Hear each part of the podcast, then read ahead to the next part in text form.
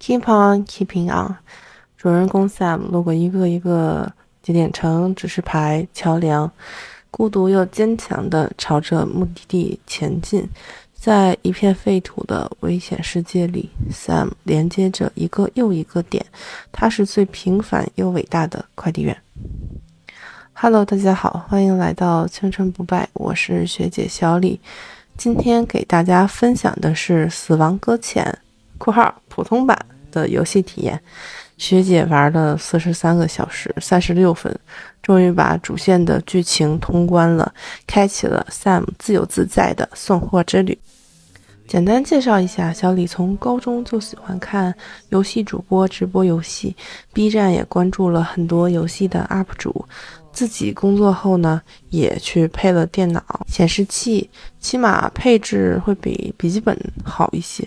自己偶尔也玩一些游戏啊，比如说 PC 方面的游戏是什么《看门狗》系列呀，《大表哥二》。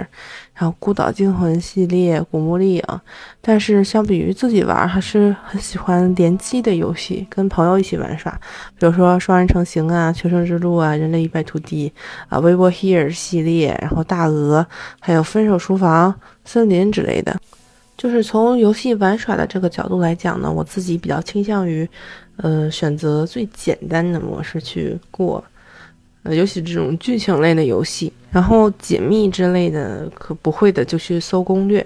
我自认为我的玩法可能是一个比较菜鸡和比较懒的，不会特意的去收集什么成就，也懒得去解锁全部的支线任务。小李呢，就是因为当时易宝免费送的这个游戏，所以赶紧领了一个。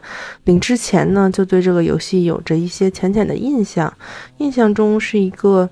比较灰暗的环境，然后有道路可以开车送东西，嗯，就这种游戏。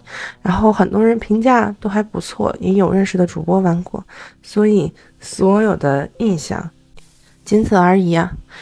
可能跟收听这期节目的大家一样，对这个游戏也是比较陌生的。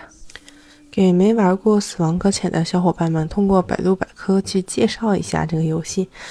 未来世界，人类科技有了重大的突破。科学界利用婴儿感知的概念，研发出了次元空间感知系统。曾经不被科技界认可的婴儿感官视角学说，终因在科技的不断进化下得以成为现实。这是人类继体外合成婴儿技术成功后的延伸成果。起初，人类只能从感应器通过声纳信号检测来到亚空间的物质。随着技术的深入，科学家继续拓展，通过制造微核爆炸扭曲空间，从而打开了通往地球平行世界的异世界通道。他们也惊讶地发现，原来这个与人类平行的异世界里面生态环境与现实的地球差不多。人类势力在地全球成立了一支特殊的小队，前海军陆战队员，呃，山姆呢也是这支队伍的雇员之一。为了尽量避开那些异世界的生物，搜寻小队的队长都带了那种可穿戴式的婴儿感知容器。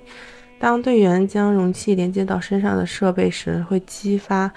呃，背后携带的亚空间物体探照器，通过自动的追踪来定位那些来自异世界的生物行动位置。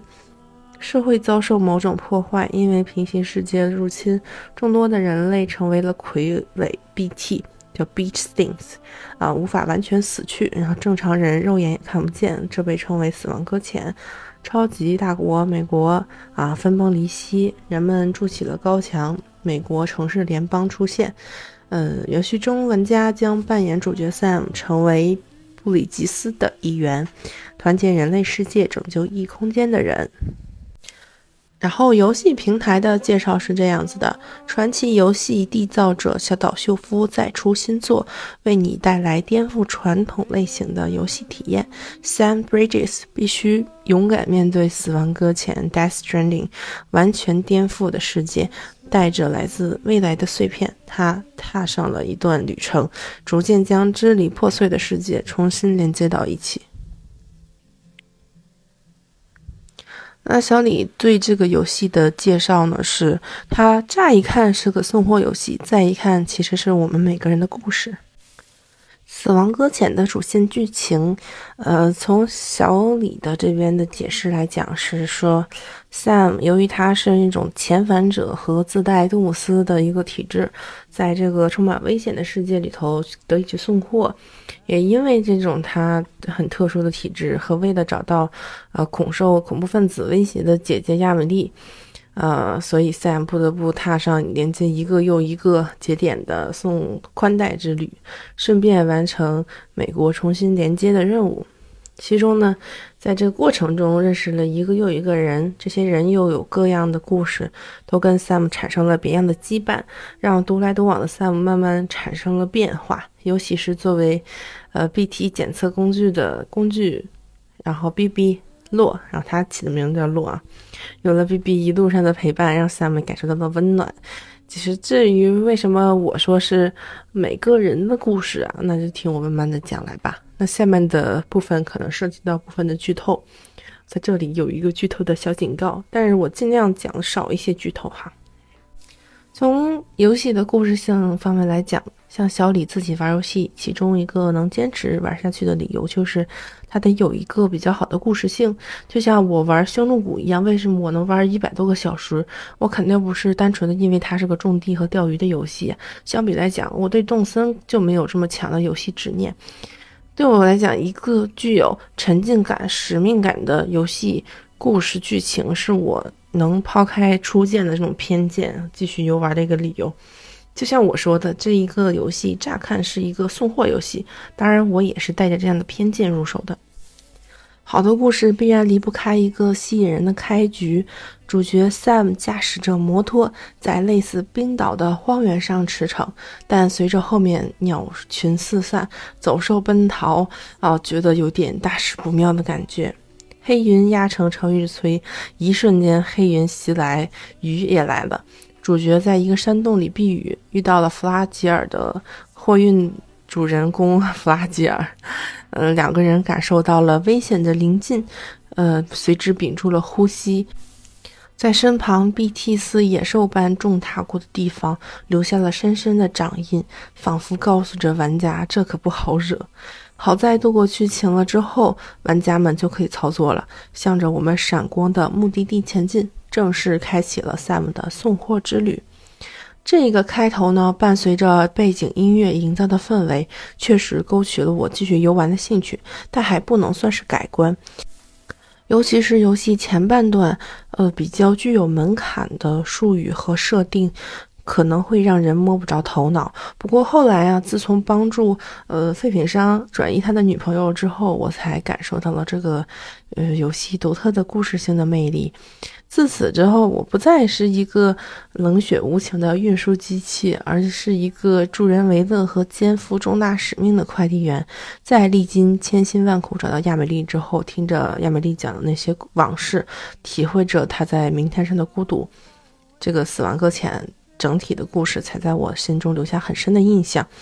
嗯，在这个游戏性的设置方面，我觉得我可以给到一个比较高的分数。其中有几点可以跟大家分享。第一点就是创新的背景设定。初始《死亡搁浅》的朋友肯定会感叹，故事背景真的是很有想象力的，而且它的故事观、世界观是具有开创性质的。比如说，能够加速时间流逝的时间雨、时间雪、时间风暴。嗯，然后残念于现实世界看似游离，实则是通过脐带连接的人形 BT，啊，似婴儿啊，似水母啊，似狮子、似鲸鱼的这些 BT，可以穿越空间，嗯，明滩的这些角色，也可以死而复生的这种遣返者的体质，通过开罗尔网络实现装备的制造、灭绝体和死亡搁浅等等创造性的世界观。带给了这个游戏世界的主色调其实是绝望和希望并存的。当然，在游戏的前期，玩家同 Sam 一样，也是绝望的底色大过于希望的。Sam 不希望与人产生过多的接触，一是因为其自身的体质原因，另外一个是因为自己悲惨的经历，去救亚美丽，所以。不得不接受了他和布里吉斯交给他、交给 Sam 重建美国连接的一个任务。游戏的后期，随着主角 Sam 连接了一个又一个的节点城，帮散落于各处的居民连接进了开罗尔网络，了解一个个主人公的故事，感受着世界末日人与人的联系。小李，我的感受是比较震撼的，尤其是第一次跟着小队运输，哎呀，这个颠簸的路程，然后你去遥望四周，就是灰秃秃的，非常。寂静死寂，然后又遇到了巨型的 BT，看到了同伴惨死的这么个场景。虽然我知道这个游戏可能会有战斗的部分，但是一想到要去跟这些很克苏鲁的怪物战斗，就很犯愁。另外一个很触动我的情节，就是陪伴 Sam 出生入死的 BB 啊，我们的路要被销毁。哎呀，这里头还回溯了 Sam 小时候的经历，串联起了整个《死亡搁浅》的主线故事。嗯，真的挺让人感动的。嗯，还是建议感兴趣的小伙伴亲自去体验一下。然后第二点呢，就是呃，整个这个故事配合玩法的一个沉浸感。我认为一个好的游戏啊，玩家也不应该简简单单的被游戏的设置去牵着走。作为游戏玩家，我也知道市面上很多。游戏的剧情设置是为了服务于游戏体验的，比如说 NPC 硬汉会告诉你去哪儿干什么，哎呀，我被他指挥的都有些烦躁了。就每到一个节点城，他都会给我来个电话，说你下次要干干干什么，然后你要去检查哪些任务。但是呢，好在我们每一个目的地前往的路线都可以自己去控制，我们可以在路途中休息一下，也可以喝个水、爬个山。还可以渡河，嗯，我们还可以去打 BT，也可以去打米尔人。其实说到这些疯狂的米尔人，一开始真的是不敢靠近，被发现了，我们就只能是疯狂的提速伺候他们。结果暴露之后，哎呀，米尔人越来越多，边跑边掉装备。随着后期吧，嗯，我们有了武器，然后尤其是波拉枪这种。终于敢直面他们了，最后 KO 了一整个营地的米尔人，去搜刮他们偷的物资，包括我们后面打 BT 啊和一些运输的装备，我们也可以自己选择，到底是用什么武器去打，用什么载具去行走，还是说是直接开车跑，大多我们都可以自己去选，然后有很高的自主能力，这是带给我们沉浸感的第一点，就是比较强的自由度。沉浸感第二点就是贴近现实，对于很多玩家来讲，《大表哥二》的真实度是比较优秀的啊，不光是从物理方面，还有现实的逻辑方面和这些剧情人物的一些塑造推动，都造就了这类开放世界游戏的沉浸感。嗯，《死亡搁浅》在这方面，我也认为它同《大表哥二》一样，能够带给玩家一定程度的真实体验。我们随着主角 Sam 前行。不论是越过高山还是淌过河流，设置上还是比较贴近现实的。爬山渡河有体力的限制，体力条过低就会摔倒，或者是在河上漂流。然后背着的货物如果安排的不均，拐个弯就容易趔趄。而且三木也会自言自语啊，吐槽自己快摔倒之类的。而且伴随着你一路同行的 BB 也会笑或者是哭，你还得去哄小孩儿。他们感受到 BT 之后。从主角 Sam 他倒吸一口凉气，然后再到这个探测器展开，整个画面非常阴沉，野草枯萎，然后每次扫描都有很惊险的提示音，都能感受到我们也作为 Sam 汗毛直立，即将战斗这种紧张感营造的非常的不错。总的来讲，这个游戏在故事配合玩法上面带给了我很强的沉浸感。第三呢，就是游戏的这个故事共情感。一个好的故事需要让大家共情。在《死亡搁浅》的游戏中，我们通过送货认识了一个又一个人，串联了一个又一个的故事，甚至这些故事在各自的时间线也继续在发展着。而且这些故事呢，在末日的情境下显得似乎非常合情理。一个带有特殊体质的送货员，虽然不想和他人接触，但是又不得不去接触，并且成为了一座连接他人的桥梁。我们生来也很特别，不得不去跟任何人打交道，无论是工作还是生活，渐渐地织成了自己的一个社交网。在社交网上，我们也是连接他人的桥梁，不断扩展。废品商认为自己的爱人已死，但其实没有。当他整日消沉的时候，Sam 把他的爱人带到他的面前，Sam 就成了鹊桥，连接了这一对苦命鸳鸯的重逢。后面通过邮件，我们还看到他们结婚了，然后婚后生活会有一些小烦恼和甜蜜，而铸就这美好姻缘的正是我们和主角。其实亚美丽的故事是本游戏最难理解，也是最让人共情的。奈何谈到他的故事，总会涉及到剧透，嗯，所以在此我先姑且不谈了，就谈谈本作重建美国的共情点吧。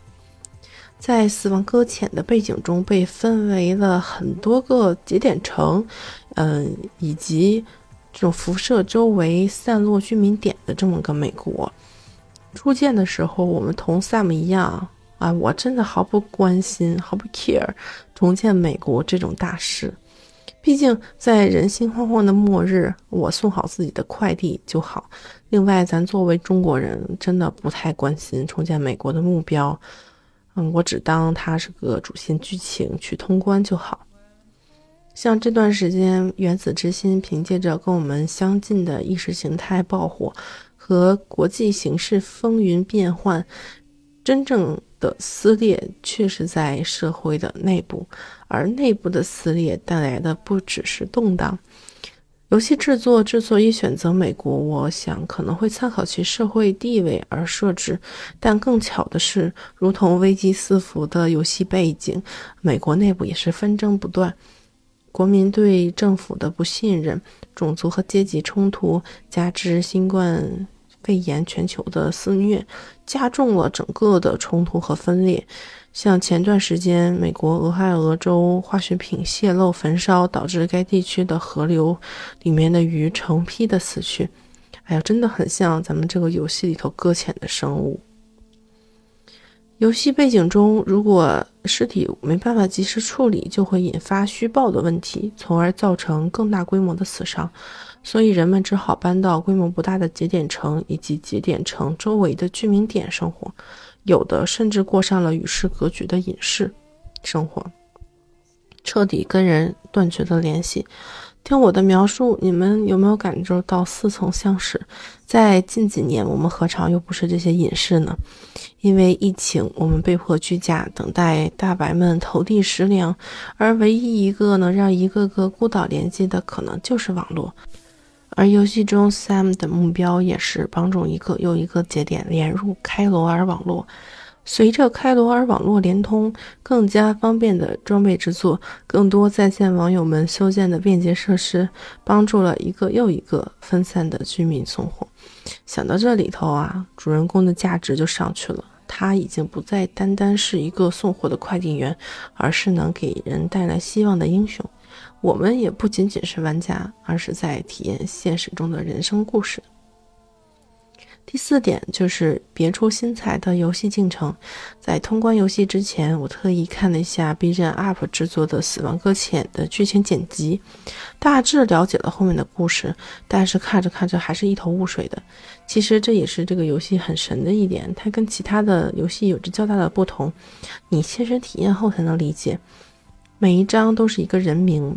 隐含着我们本章 Sam 要去了解这个人物的名字的故事。过场 CG 呢，充当了本章里大量剧情信息的来源，但是肯定有部分内容我们是无法理解的。那么我们就要去通过部分的支线任务、阅读邮件、接听来电、关注 Sam 和 NPC 在路上的聊天等等，去完整故事。像电影章节一样，跟随故事主人公的 Sam 的脚步去了解这些主人公的故事，像是一本书的不同章节，却用一条主线串联。在人物塑造这个方面，主要角色为了避免剧透，我们就引用一个主角说过的话作为嗯比较好的一个切入点吧。他们说：“你叫山姆波特。”但是你也叫山姆·布里吉斯，是我的儿子，是我通往未来的桥梁。没有你，我就像站在悬崖边上，死路一条，无法前进。我眼前是无法跨越的障碍。我在悬崖边上，看着像你这样的人建立起的世界。从前我只会阻碍人们彼此建立联系，但你不会，山姆，你把人们联合起来。你就是他们通往未来的桥梁，也是我通往未来的桥梁。其他角色呢？嗯，有一个比较有意思的是发邮件让我们要给他送披萨，但是我当时一直忙着跑主线，呃，没有时间搭理他。后来快结束的时候，嗯，他给我发了个邮件，说我没给他送披萨，然后他就比较的 sad，然后就有一点小小抱怨。我觉得真的挺可爱的，虽然我不知道当时他是谁吧。另外一个就是帮助登山者送医疗器械和药物，途中经过很艰难的一个时间风暴，真的是寸步难行。然后在一片苍茫里头寻找出路，爬上山的时候就看到有指示牌指示方向，然后旁边还有登山者的虚拟投影，一时间就感到了鼓舞。直到离目的地不远，嗯，虽然不知道这个。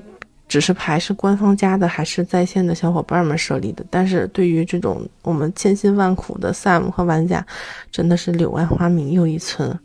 其实像这种类似很贴切的一些人物角色和情节设置还是有很多的，但是为了不剧透，还是等大家玩游戏的时候自己体验吧。在游戏的制作方面，从画面来讲，整个比较符合这种末日的基调，就是以低饱和度这种阴暗的为主，整个画质还是很不错的。其实我是用最低的画面设置，也是能给我带来很好的游戏体验。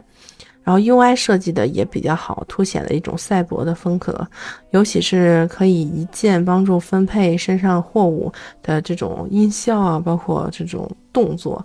呃，然后智能手环的应用的这种设置，然后自设路线的标记，然后各个自建设施的互动，都是有自己比较醒目和特殊的动画。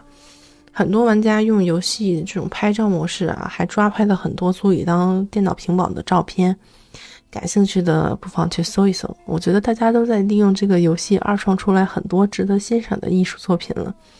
只是一开始我，呃，就是玩了一段时间，嗯，结果就是部分画面贴图丢失的情况。就是拿节点城为例，就是在交货的地方本应该是个封闭的空间，结果在里头就可以看到外面山峦的贴图、草地的贴图，然后包括在私人套间里头，就仿佛进了玄幻小说里的虚空场景。后来我百度了一下，发现可能不止我一个人遇到了类似的问题。呃，根据建议，我也更新了驱动，之后暂时就是没有发现这种问题了。在音乐方面，小李对影视剧中的喜爱，能够体会到一个好的背景音乐是真的是可以烘托气氛、带动感情的。嗯，就像我们听到《See You Again》，你可能就会想到分道而驰的这种速激的场景。同样的。嗯，死亡搁浅这边游戏给我留下比较强的后遗症是原声的 OST，其中采用很多 Low Road 的经典曲目，那不仅受到了一众玩家的好评，也让死亡搁浅获得了当年 TGA 的最佳音乐配乐奖。嗯，可以猜测小岛秀夫是在冰岛偶然买了 Low Road 的唱片，从而催生出死亡搁浅游戏的这么一个概念。他自己在悼念主唱离世的时候也说过：“如果没有 Ryan，没有你创作的音乐，那死亡搁浅就不会诞生。”谢谢你。这个冰岛乐队唱出了宏大叙事中，嗯，幽沉的英雄赞歌，回响于这个世界。九九余音带给玩家整个世界游戏的一个体验是悠长。且能回味的，当然除了 Low Ro 乐队的歌曲以外，死亡搁浅也收录了一些独具匠心的歌。就是在我送货的途中，我记得是，呃，要去到摄影师的地点之前，在一个安全屋休息，偶然之间按了 Tab 键，发现可以选歌。当时就选了歌单里面的最后一首，其实就是随机选的，但是没想到这首歌那么好听，以至于我完成了摄影师任务之后，还要去安全屋再看一下那是那首歌到底是什么名字。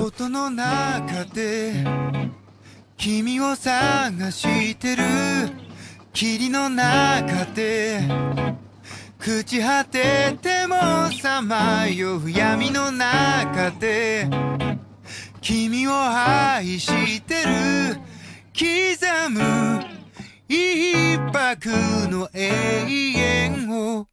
叫 Pop Virus，就是这首歌给我带来一种扑面而来的欣慰。就是你听不懂，呃，日本日文歌词儿， 但是仅凭这个乐曲的旋律让我十分放松。不愧是新演员，嗯，带给耳玩家这种耳目一新的感觉。你想，又是在安全屋，然后一种非常具有褒奖和犒赏意味的，呃，音乐给到我和我的 Sam，就是同样也安慰了一下操纵 Sam 的玩家，然后我们。真的很不错，完成了一项又一项伟大工作呀！听 QQ 音乐原声专辑的时候，评论区有很多的 Sam，他们分享了自己在游戏里面的感受。看着这些文字，其实又把自己拉入到了一个个很生动鲜活的游戏场景中了。毁天灭地杨咩咩说：“一开始觉得快递员好 low。”后来感觉人生不就是如此，负重前行，明明知道前方有各种阻挠，但是我们都是左手右手握紧了双肩包，准备冲锋。即使自身难保，也会安慰平平，温柔与坚定并存。星球说：“啊，雨天里背着一包呃货，着急要去送，突然听到路边雨亭里放的这首歌。”我停下来，不知不觉就听完了，好像在死亡搁浅的世界里头也没有这么孤独嘛。然后我复制了游戏里面 NPC 发给 Sam 的邮件：“致传说中的派送员，对不起，山姆，我上次叫你新来的，实在是抱歉。你山姆布里吉斯，活生生的传奇人物啊。”我有些好奇，你平常在私人套间休息放松时，是不是会听听音乐？指挥官让我给你准备了 Low 肉乐队的歌，他说劳累一天最好的就是听他们的歌放松放松。我也听了，不得不说，指挥官说的一点都没错，他们的歌真带劲，都让我体内产生催产素了。我最喜欢的歌是 Pop Virus。我觉得你可能会喜欢，看歌名就明白，这首歌唱的是某种病毒会摧毁人们对音乐的全部认知，以全新的东西取而代之，就像你正为美国做的事情，不是吗？为了长远的美好未来，重建支离破碎的美国。有时间记得要听听这首歌，尼克·伊什顿。在游戏的操作方面呢，这个游戏一开始引言呢，其实是关于绳索和棍棒的。在游戏里面爬上爬下，可能最先离不开的就是梯子和攀爬柱之类的，他们能带你渡河越山，能够嗯尽快的去到达目的地。而各种致命或者不致命的武器呢，也可以帮你去击退敌人。优点很明显，就是需要一直去呃操作。就是我们玩家需要一直跑图，然后找一些比较合理的路线吧。如果要是战斗的话，最好是有好的武器和灵活的体术；没有的话，还是以藏匿和躲避为好。这个游戏的交互一开始我是不太适应的，嗯，习惯用鼠标滚轮或者是数字快捷键直接去换武器的我。确实是对这个游戏从背包找东西难住了，嗯，比如说我想建个充电桩，结果不小心建了个寄存桶，不过后面也倒习惯了，嗯，在战斗的场景中也能及时切换武器了。也许是我不太会掌握这个游戏更快捷的切换方式吧。如果你设置位。位置，比如说梯子啊，或者其他的东西位置不对的话，很有可能会让悬浮机脱钩。就像我把悬浮机落在了悬崖的中段，结果得上蹿下跳的重新连接。然后还有因为重心的原因，得经常按鼠标去恢复平衡，防止摔跤掉货物和让 BB 哭泣。一开始呢，我还以为搭梯子能够收回，但是我一按 Tab 键它就没了。后来我才知道这个是销毁。从游戏的可玩性来讲，这个游戏最大的可玩性就是在在线玩家的这个互帮互助。我们通过连接开罗尔网络去共享这个区域的设施，最贴心的就是修建好的道路、桥梁、安全屋、充电桩、雨亭。帮助我们更加高效的送货。我们也可以去贡献材料修建筑。哎，虽然我在这个游戏里头看不到各个优秀的玩家吧，但是也总能在嗯游戏里头发现他们的身影。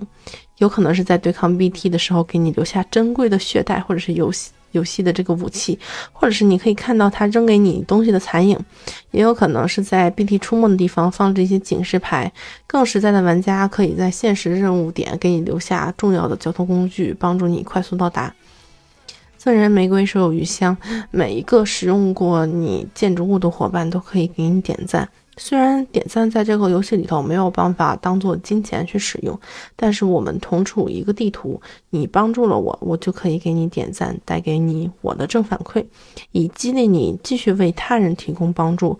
而这些点赞越多的建筑将会频繁地出现在更多玩家的地图中，帮助他们。而你认为碍事的建筑，你也可以用 Tab 键拆除。当然，这些一切都是自由的。这种人与人的互联，除了 Sam 在主线中体会，我们其实也能感受到玩家之间的连接。其实有的游戏可能就是某个不经意的点去戳中了你，让你能够继续游玩下去，即使没有主线任务去强加于你。比如，我可以带着 NPC 去泡温泉，嗯，像我一样，我去带了妈妈妈小妹子去泡了雪山温泉，然后还有穿过交流带。然后不小心被拉去打了鲸鱼，结果人家一飞冲天把我带走了。重生之后，我还以为要重新打鲸鱼，结果游戏给了我另一条路。死亡搁浅这个游戏总的来说具有比较独立的调性，不落于俗套，真正的能把剧情和玩法融合。游戏这种在线的合作模式是点睛之笔。以上呢就是我对《死亡搁浅》游戏的体验分享，喜欢的不妨去亲自体会一下。在这个异常颠簸的大海上，你我都是一叶扁舟，朝着未来奔流不复返的前进。好在我们都可以选择是激流勇进，还是慢条斯理，亦或者是停车小憩。你的所有选择皆是最优解，放心大胆去做就好了。我是学弟小李，我们下期再见，拜拜。